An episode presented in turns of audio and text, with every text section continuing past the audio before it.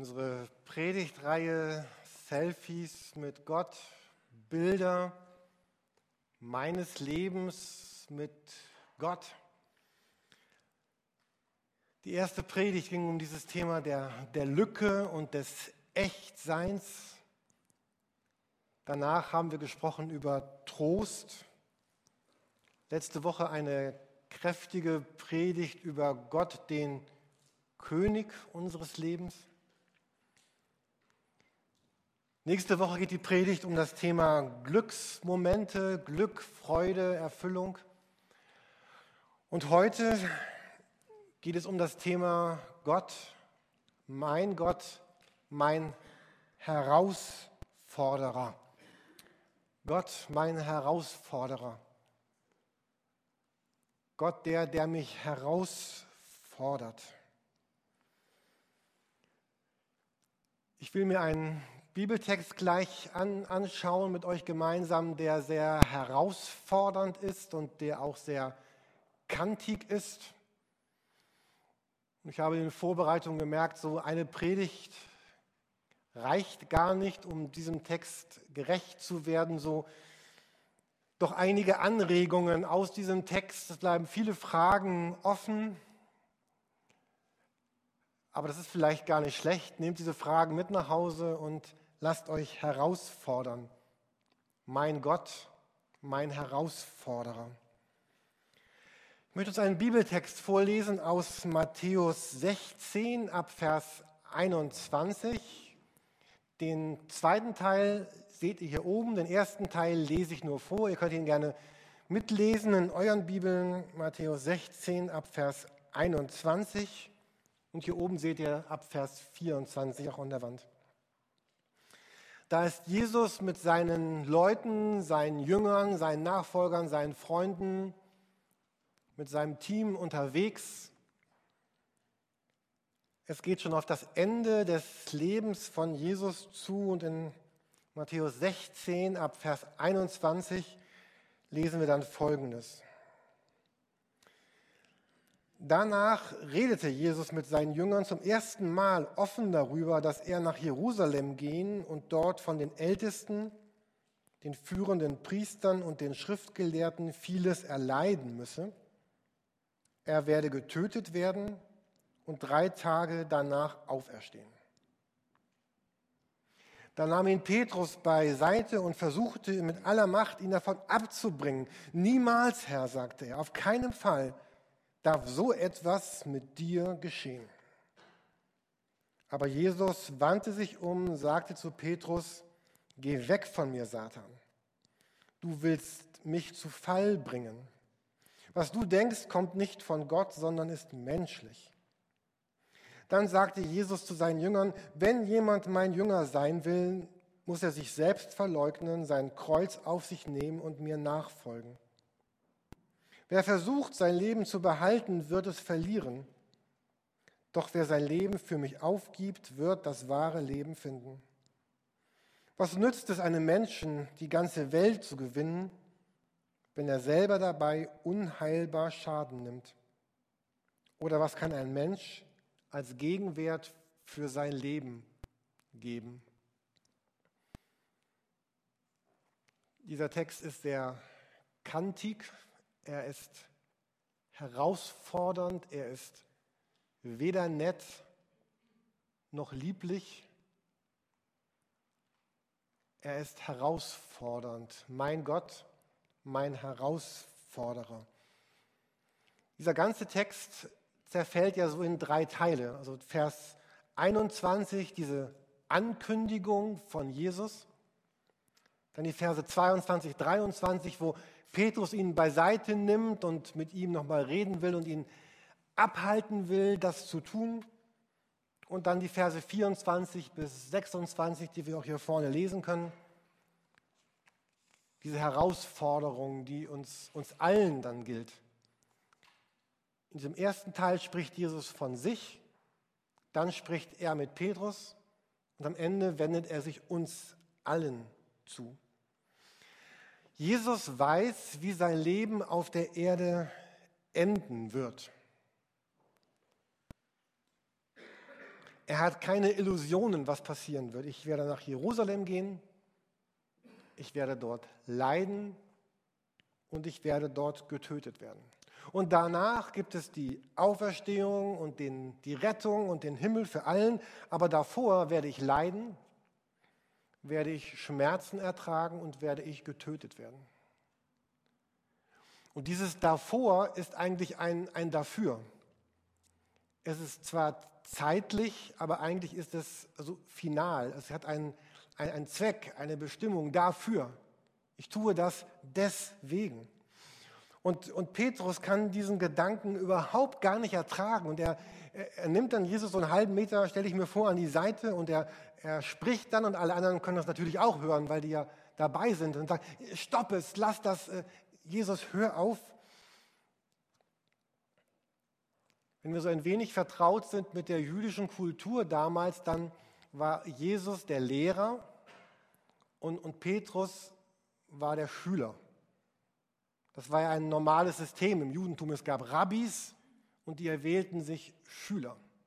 Und darf sich das nicht so vorstellen wie heute, wo so ein gestresster Mathelehrer in die Klasse kommt und dann von allen fertig gemacht wird. Wir hatten früher so eine Französischlehrerin, die kam mit uns nicht klar und wir hatten keinen Bock auf Französisch. Und diese Frau hat, wir haben sie wirklich an die Grenzen ihrer Belastbarkeit verbracht. Nochmal mein Respekt für alle, die Lehrer sind oder Lehrer werden wollen. Das ist gar nicht so einfach heute, weil die Schüler manchmal diesen Respekt verloren haben. Aber damals, Reike und andere, ihr kennt das hier, ähm, aber damals war das ganz anders. Also auf keinen Fall durfte ein, ein Schüler seinem, seinem Rabbi widersprechen. Das war undenkbar. Und schon gar nicht durfte ein, ein Schüler seinen Rabbi bevormunden und ihm sagen, was er tun soll. Und schon gar nicht, gar nicht durfte man das in der Öffentlichkeit tun. Also Petrus hier in diesem Text, das ist so geschockt von dem, was Jesus da sagt, dass er alle Anstands-, alle Benimm-, alle Kulturregeln völlig über den Haufen wirft und etwas tut, was man absolut und überhaupt nicht tut. Und es zeigt, wie geschockt Petrus ist.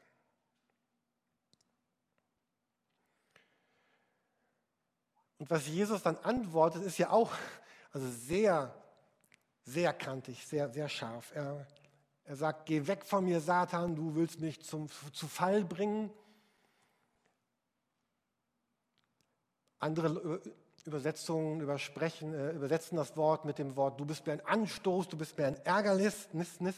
Im Griechischen steht da ein Wort, was wir im Deutschen ganz gut kennen. Dort steht ein Wort, das heißt Skandalon. Also wir kennen den Skandal, ne? Skandal, also in, alles ist heute ein Skandal. Wir können gar nicht die Zeitschriften aufschlagen oder ins Internet gucken und keinen Skandal finden. Aber hier steht dieses Wort Skandalon. Und äh, Jesus sagt, Petrus, du bist mir so ein Skandalon. Und Skandalon bedeutet ursprünglich äh, bei den Griechen, damals war das so wie heute auch, äh, man stellt Fallen auf. Wir haben auch Jäger unter uns. Ich weiß nicht, ob ihr noch Fallen aufstellt oder nur keine Fallen, man, man schießt heute. Ähm, jedenfalls, wenn man Fallen aufstellt, dann stellt man eine Falle auf und in der Falle ist irgendein Mechanismus, ein Stück Holz normalerweise, nämlich dieses Skandalon-Ding. Und an diesem Stück Holz oder Metall ist etwas dran, was das Tier, was ich fangen will, anlockt. Also wer mich fangen wollte, würde da ein Stück Fleisch hinpacken oder ein paar Chips oder so. Und wenn man irgendwas anderes fangen will, dann ist da irgendwas dran und dieses Tier kommt, schnappt sich dieses, dieses Fleischstück, dieses Leckere an diesem Skandalonstück und dann fällt, geht der Stock raus und die Falle schnappt zu. Ich glaube, ihr kennt solche Fallen aus dem Internet, aus irgendwelchen Filmen oder habt vielleicht selbst schon als Kinder solche Fallen gebaut. Und dieser kleine Stock, der, da, der dann wegbricht, wenn das Tier das Leckerli schnappt, die Lockspeise heißt Skandalon.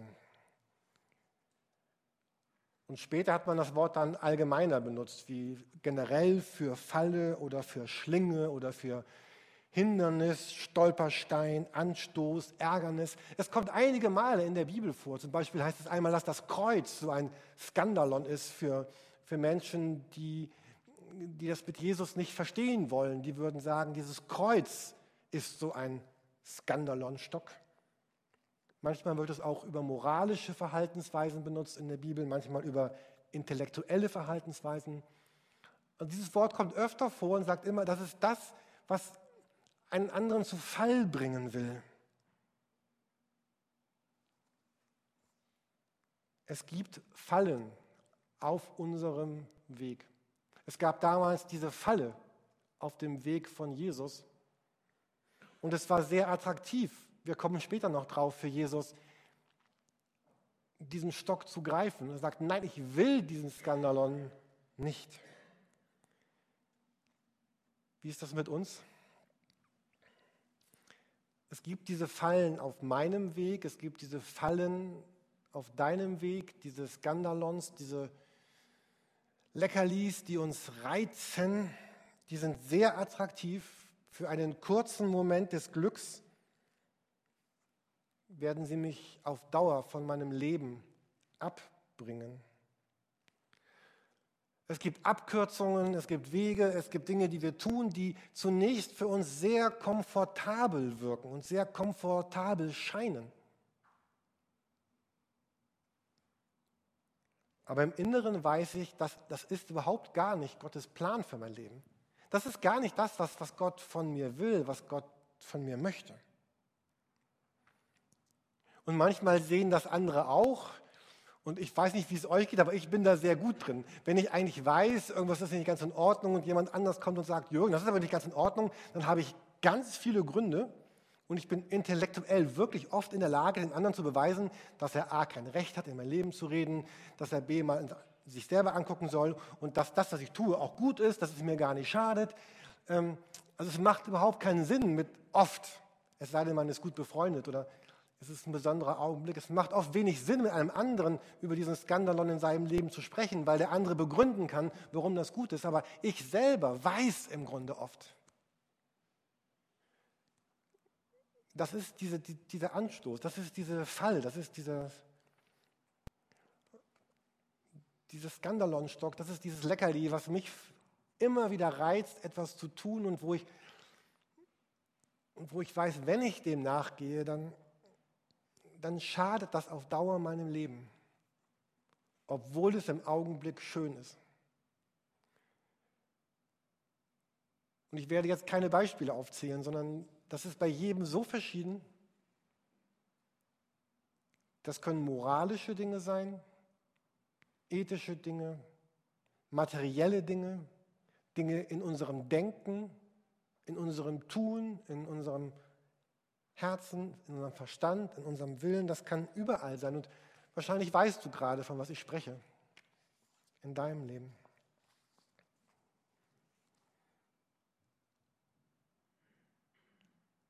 Und Petrus lädt hier Jesus zu einer Abkürzung ein. Lass das doch sein, Jesus. Dazu kommt, dass, dass die Juden und auch wir heute so ein, aber damals war das ganz stark, sie haben so ein, ein bestimmtes Bild dessen, wie der König, letzte Woche sprach Mark über den König, über den König, der kommen soll, oder über den Messias, der kommen soll. Sie hatten so ganz bestimmte Gedanken im Kopf. Dieser König wird so kommen, wie damals einmal Mose kam zum Beispiel. Und da waren so, so sieben Dinge. Und da, das eine ist, da ist ein böser, böser Tyrann, der muss besiegt werden. Das war damals der Pharao bei Mose. Dann suchen wir einen auserwählten, kräftigen Anführer. Das waren Mose und Aaron. Und dann suchen wir den Sieg Gottes. Das war der Auszug des Volkes aus der Gefangenschaft durchs Rote Meer mit Wundern und Zeichen. Und für diesen Sieg war ein Opfer notwendig. Man kann das nachlesen im Alten Testament. Das Passafest kam daher, das Passalam, die Tötung der Erstgeburt. Und dann gab es neue Gebote, neue Gesetze. Wir lesen im Alten Testament von dem neuen Bund, von den zehn Geboten, von dem Gesetz. Und Gottes Gegenwart ist da. Es gab da eine, Volk, eine Wolkensäule, eine Feuersäule. Und dann zieht man in ein verheißenes Land, in das Land Kanaan, wo Milch und Honig fließt. Und dieses hatten die Juden damals im Kopf, diese sieben Gedanken, also böser Tyrann, Anführer, Sieg Gottes, Rettung, neuer Bund, Gegenwart Gottes, verheißenes Land. Und jetzt erwarteten sie, dass Jesus genau all das tun würde, dass er kräftig auftreten würde, so wie Mose und andere Helden ihrer Geschichte. Und so, das passt überhaupt gar nicht, was Jesus jetzt sagt. Das, es passt nicht, dass dieser Held, dieser auserwählte Anführer, schon bei Punkt 2 scheitert dass er nach Jerusalem geht, leidet und stirbt. Und Petrus sagt, Jesus, hast du das nicht gelesen? Weißt du nicht, weißt du nicht von diesen sieben Punkten? Du bist dieser auserwählte Anführer. Wir erwarten, dass du alles zum Guten wendest. Es gab eine ganz tiefe Sehnsucht von Petrus nach einem Messias, der das Leben rettet und wandelt. Ist das bei uns nicht auch so? Wünschen wir uns in unseren Herzen nicht auch so einen sauberen, schönen, einen heldenhaften Glauben? So etwas Strahlendes. Das Glaube irgendwie, irgendwie schön und nett und besonders und verträglich ist. Wir wollen einen Glauben, wo wir im, im, Herzen glauben, wo wir gern beten, wo wir von Jesus innerlich berührt sind, wo wir anderen von Jesus erzählen. So ein Glaube zwischen Gottesdienst, Hauskreis, dem Spenden von großen Geldmengen an meine Kirche, stimmigen Arbeitskreisen mit anderen und das ist alles auch gut. Aber Jesus sagt, der Glaube hat auch eine andere Seite. Der Glaube hat auch eine, eine schmutzige Seite. Und Jesus sagt, liebe Jünger, ich bin jetzt unterwegs zu dieser schmutzigen Seite des Glaubens. Bald werde ich ein angespucktes Gesicht haben. Mein Gesicht wird blutig sein, weil eine Dornenkrone meinen Kopf aufgerissen hat. Ich werde blutende Hände haben, weil da Nägel durchgebohrt wurden. Mein Gewand wird verdreckt sein. Ich werde höhnische Bemerkungen irgendwelcher Typen am Rand hören. Und ich werde einen echten Kampf erleben. Er sagt, mein Glaube wird nicht sauber und hell und schön und aufgeräumt bleiben, sondern er wird sehr erdig werden, sehr blutig. Ich werde stolpern unter der Last des Kreuzes und liegen im Schmutz der Straßen Jerusalems. Christsein und Glaube hat auch eine, eine harte, eine fordernde Seite. Eine Seite, die mich immer wieder aus dem Gleichgewicht bringt. Die lässt mich zweifeln an mir, zweifeln an Gott, verzweifeln und wir werden bis an die Grenzen unseres Glaubens geführt. Und Jesus sagt, ich werde nach Jerusalem gehen, ich werde dort viel leiden und ich werde getötet werden. Und jetzt kommen wir zu diesen Versen, die hier stehen, 24 bis 26. Und Jesus beginnt ja, wenn jemand mein Jünger sein will, wenn jemand mir nachfolgt. Jesus sagt, Christsein bedeutet so viel wie hinter mir hergehen. Und ich wünsche uns in unserem Lebensumfeld, dass wir diesen harten Versen nicht ausweichen, dass wir uns dem stellen, uns herausfordern lassen. Wir werden nächste Woche reden über diese Glücksmomente des Lebens, also genau die andere Seite. Und deswegen passt es gut, heute uns nochmal die ganz andere Seite anzugucken und dann haben wir ein ganz rundes Bild, wenn ihr nächste Woche auch da wart, gewesen sein werdet unseren Glauben nicht zu reduzieren auf die sauberen Bereiche, sondern auch die Hände schmutzig zu machen, unsere Hemden zu zerknittern, Beulen zu erfahren und Wunden zu erleben. Am Ende heißt zu glauben, heißt zu lieben, nämlich Jesus und diese Welt. Und es kostet viel.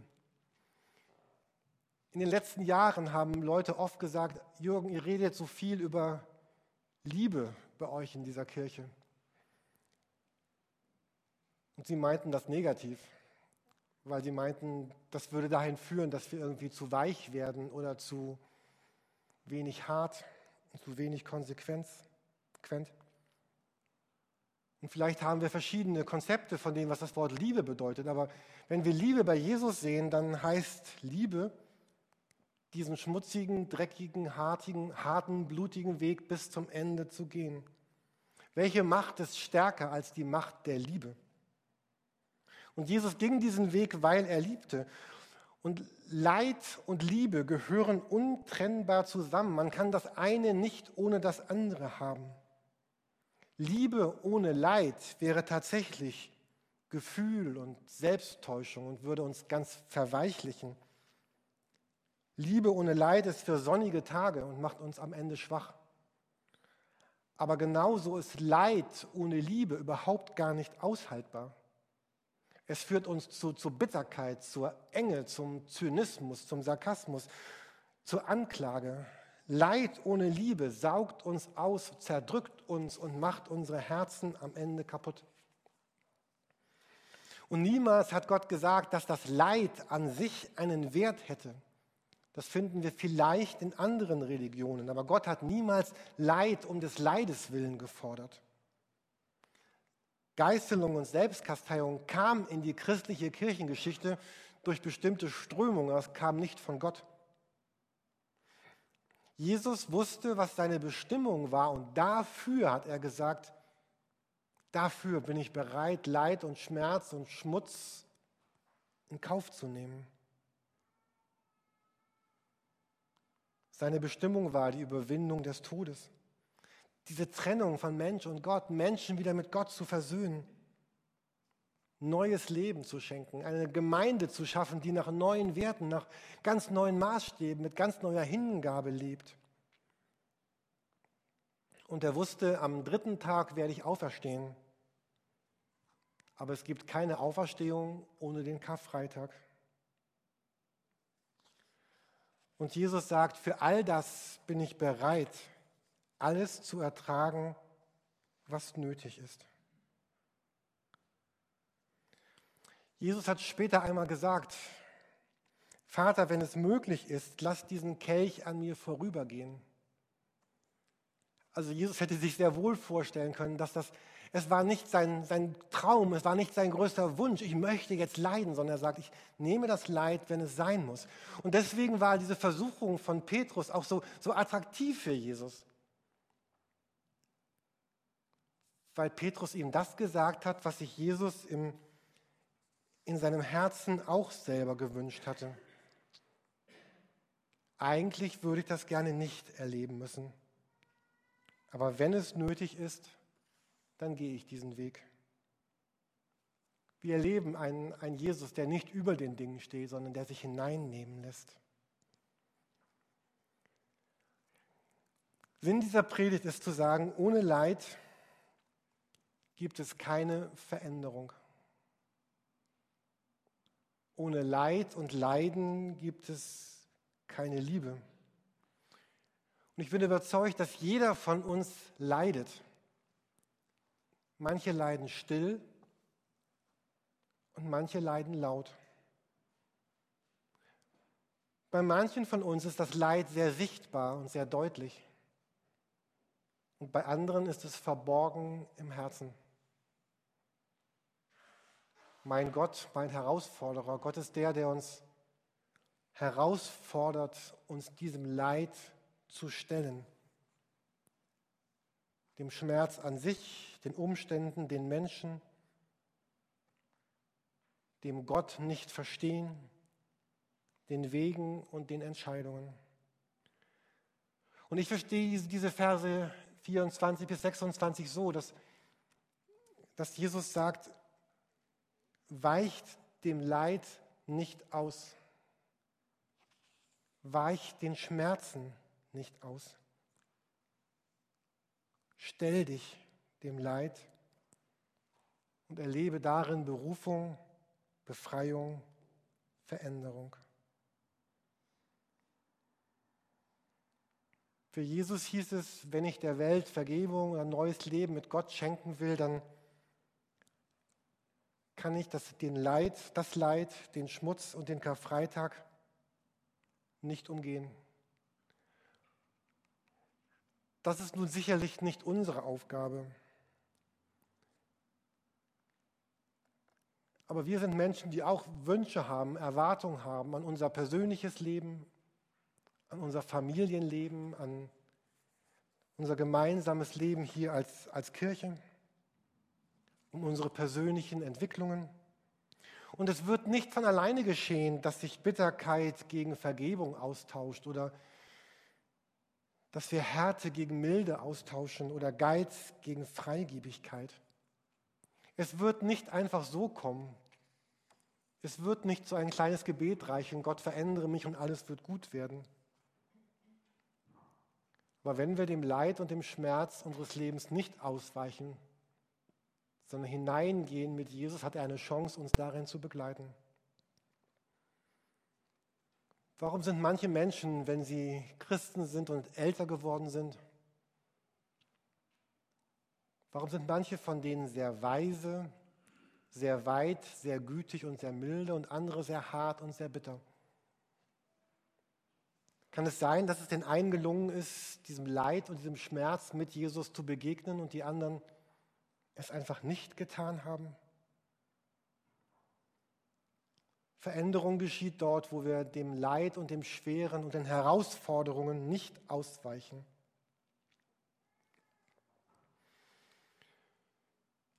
Vielleicht geht das euch auch so. Ich habe gestern gedacht, eigentlich ich bin mir mein eigener Petrus.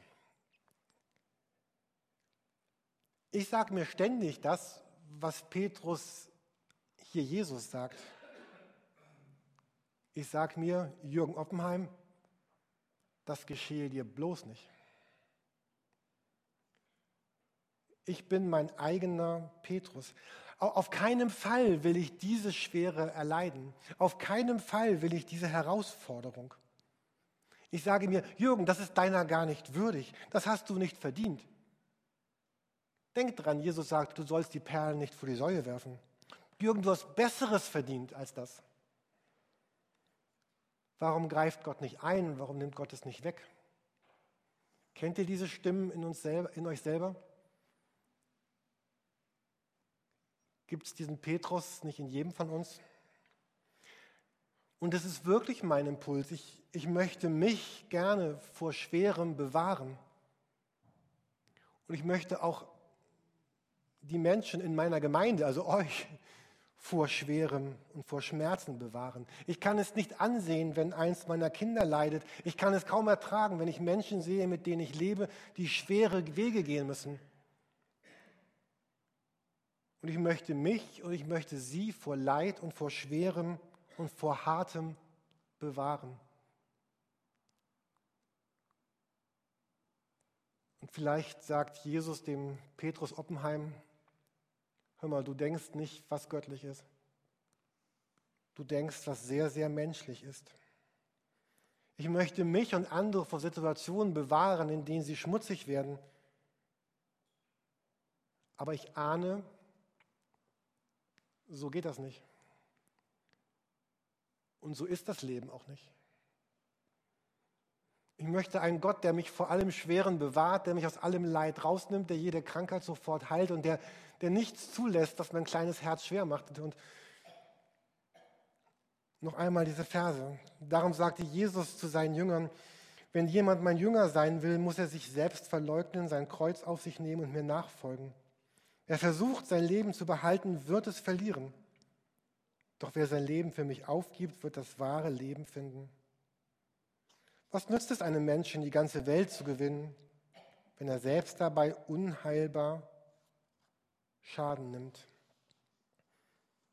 Jesus nimmt uns in sein Leiden mit hinein. Er sagt, vor mir steht mein Leiden, aber vor euch, liebe Christen, steht euer Leiden. Und Liebe ist nicht nur dieses anrührende Gefühl, sondern auch eine Macht, die dazu dient, dass wir in Leid und Schmerz und Schwerem erleben können, dass er mit uns geht. Ich sage noch einmal, ja, diese Predigt ist sehr einseitig und ja, ganz viele Fragen bleiben gerade offen. Deswegen lade ich euch ein, alle Predigten dieser Reihe zu hören und ein gesamtes Bild zu erfahren. Wir beten im Vater unser, dein Reich komme, dein Wille geschehe, wie im Himmel, so auf der Erde. Aber wie wird das möglich werden, wenn nicht durch Menschen, wie wir, die sagen, es gibt einen Unterschied zwischen Wünschen und Überzeugung. Die sagen, ja, ich gehe diesen Weg, auch wenn es mich etwas kostet. So, ich will jetzt zum Schluss der Predigt noch zu meinem Bild kommen, zu meinem Selfie, wo ich gar nicht drauf bin, also nennen wir es einfach Bild. Ähm, ich war letztes Jahr für eine Woche in einem Kloster, im Kloster Marienrode, das ist bei Hildesheim. Ich, ich war da eine eine ganze Woche, eine Woche, wo man zu 95 Prozent schweigen musste. Ich weiß nicht, wie attraktiv das für jeden von euch klingt, aber auch bei, immer war, es war Schweigen beim, beim Essen, bei allem.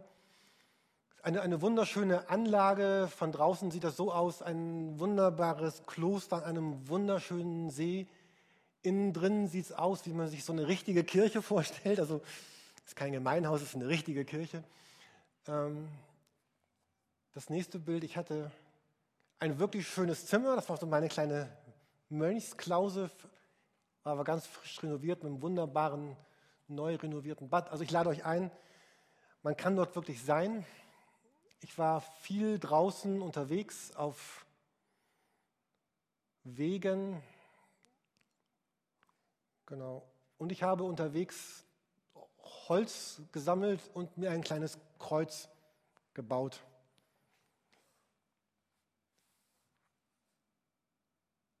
Holz mit so ein paar Weidendingern zusammengebunden. Das ist ein Bild aus meinem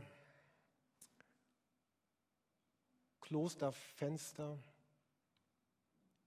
Klosterzimmerfenster. Sonne scheint auf ein Kreuz. Mein Gott, meine Herausforderung. Ähm, und, und jeden Tag gab es einen, einen, einen, biblischen Impuls, eine Begebenheit, die wir uns angesehen haben aus der Bibel. Und am fünften Tag ging es um eine Begebenheit, da ging es um einen, einen sogenannten reichen Jüngling, so einen reichen Mann in der Bibel, der mit Jesus spricht. Ich habe nochmal mein, mein Klostertagebuch mitgebracht und möchte einfach als mein Text zu meinem Bild einfach so ein paar Dinge noch, ein paar Gedanken von mir zum Schluss sagen zu dem Thema Mein Gott, mein Herausforderer. Ist jetzt nicht für eine Predigt aufgearbeitet. Ich zitiere einfach ein paar Sätze aus meinem, aus meinem Tagebuch. Bitte ordnet sie einfach so ein. Zum Thema Mein Gott, mein Herausforderer. In mir ist eine Sehnsucht aber auch ganz viel, was mich zurückhält. Ich folge Jesus aus Liebe zu ihm. Trenne dich von dem, was dir nicht gut tut. Habe, als hättest du nicht. Das Gelöste befreit. Das vermeintlich sichere kann verschwinden. An was klammere ich mich? Wer, was, wer oder was macht mich eigentlich aus? Und was macht mich frei? Ich will alles geben, was ich habe und bin, damit es dem Reich Gottes gut tut. Was beschwert meinen Alltag? Was hält mich zurück? Was lässt mich traurig weggehen? Wie wäre es, wenn ich bewusst weniger hätte, tun und erleben würde? Tu das, was Jesus dir sagt, weil er dich liebt. Und tu es nicht für Jesus, sondern tu es mit Jesus. Vielleicht noch ein Satz. Alles zu geben ist eine Einladung Gottes an mein Leben, um frei und glücklich und unbeschwert mit ihm zu leben. Ich wünsche uns, dass Gott uns herausfordern darf. Und ich wünsche euch darin, Gott zu treffen und zu begegnen. Ich lade euch ein, noch zu ein paar persönlichen Momenten. Wir werden einen Bibeltext hören, der auch zu diesem Thema der Predigt passt, dass nämlich Jesus mitgeht in dem Schweren, in dem Skandalon dabei ist. Es wird die Möglichkeit geben, zu beten für euch, wenn ihr mögt nachher. Vielleicht magst du die Lieder ganz kräftig mitsingen als Bekenntnis. Und vielleicht magst du sie singen als ein Gebet und sagen, oh, es ist noch gar nicht so, aber so soll es werden und so soll es einmal sein. Und Gott hört unser Beten, unser Rufen, unser Schreien. Er lädt dich ein in seine Gegenwart. Und es wäre schön, wenn wir zum ersten Lied aufstehen können.